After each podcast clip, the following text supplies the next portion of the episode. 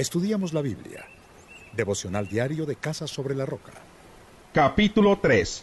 Después de esto, Job rompió el silencio para maldecir el día en que había nacido.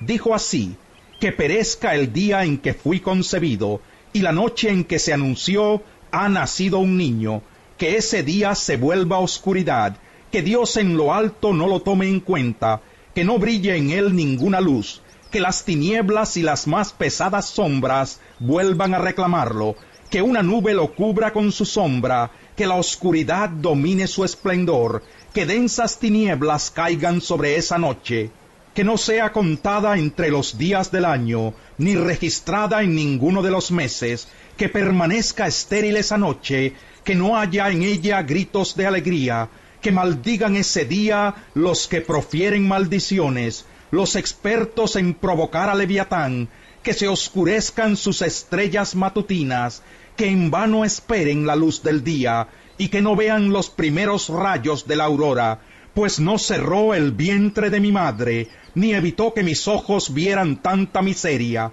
¿Por qué no perecí al momento de nacer?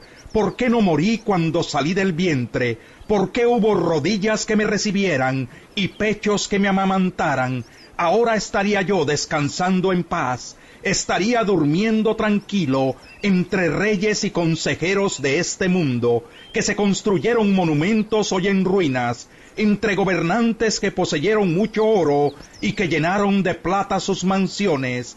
¿Por qué no me enterraron como a un abortivo, como a esos niños que jamás vieron la luz? Allí cesa el afán de los malvados, allí descansan las víctimas de la opresión, también los cautivos disfrutan del reposo, pues ya no escuchan los gritos del capataz, allí el pequeño se codea con el grande, y el esclavo se libera de su amo.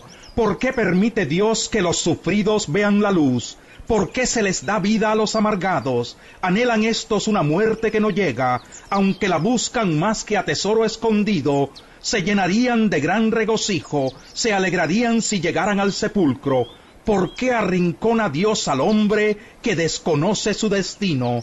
Antes que el pan me llegan los suspiros, mis gemidos se derraman como el agua, lo que más temía me sobrevino, lo que más me asustaba me sucedió, no encuentro paz ni sosiego, no hallo reposo, sino solo agitación.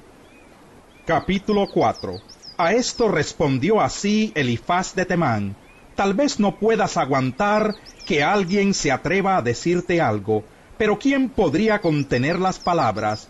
Tú que impartías instrucción a las multitudes y fortalecías las manos decaídas, tú que con tus palabras sostenías a los que tropezaban y fortalecías las rodillas que flaqueaban, ahora que afrontas las calamidades, no las resistes te ves golpeado y te desanimas, no debieras confiar en que temes a Dios y en que tu conducta es intachable. Ponte a pensar, ¿quién que sea inocente ha perecido? ¿Cuándo se ha destruido a la gente íntegra? La experiencia me ha enseñado que los que siembran maldad cosechan desventura. El soplo de Dios los destruye, el aliento de su enojo los consume aunque ruja el león y gruña el cachorro, acabarán con los colmillos destrozados. El león perece por falta de presa, y los cachorros de la leona se dispersan. En lo secreto me llegó un mensaje. Mis oídos captaron solo su murmullo. Entre inquietantes visiones nocturnas, cuando cae sobre los hombres un sueño profundo, me hallé presa del miedo y del temblor. Mi esqueleto entero se sacudía Sentí sobre mi rostro el roce de un espíritu y se me erizaron los cabellos. Una silueta se plantó frente a mis ojos, pero no pude ver quién era. Detuvo su marcha y escuché una voz que susurraba, ¿Puede un simple mortal ser más justo que Dios? ¿Puede ser más puro el hombre que su Creador? Pues si Dios no confía en sus propios siervos y aun a sus ángeles acusa de cometer errores, cuanto más a los que habitan en casas de barro, cimentadas sobre el polvo y aplastadas como polilla, entre la aurora y el ocaso pueden ser destruidos y perecer para siempre, sin que a nadie le importe. ¿No se arrancan acaso las estacas de su carpa? Mueren sin haber adquirido sabiduría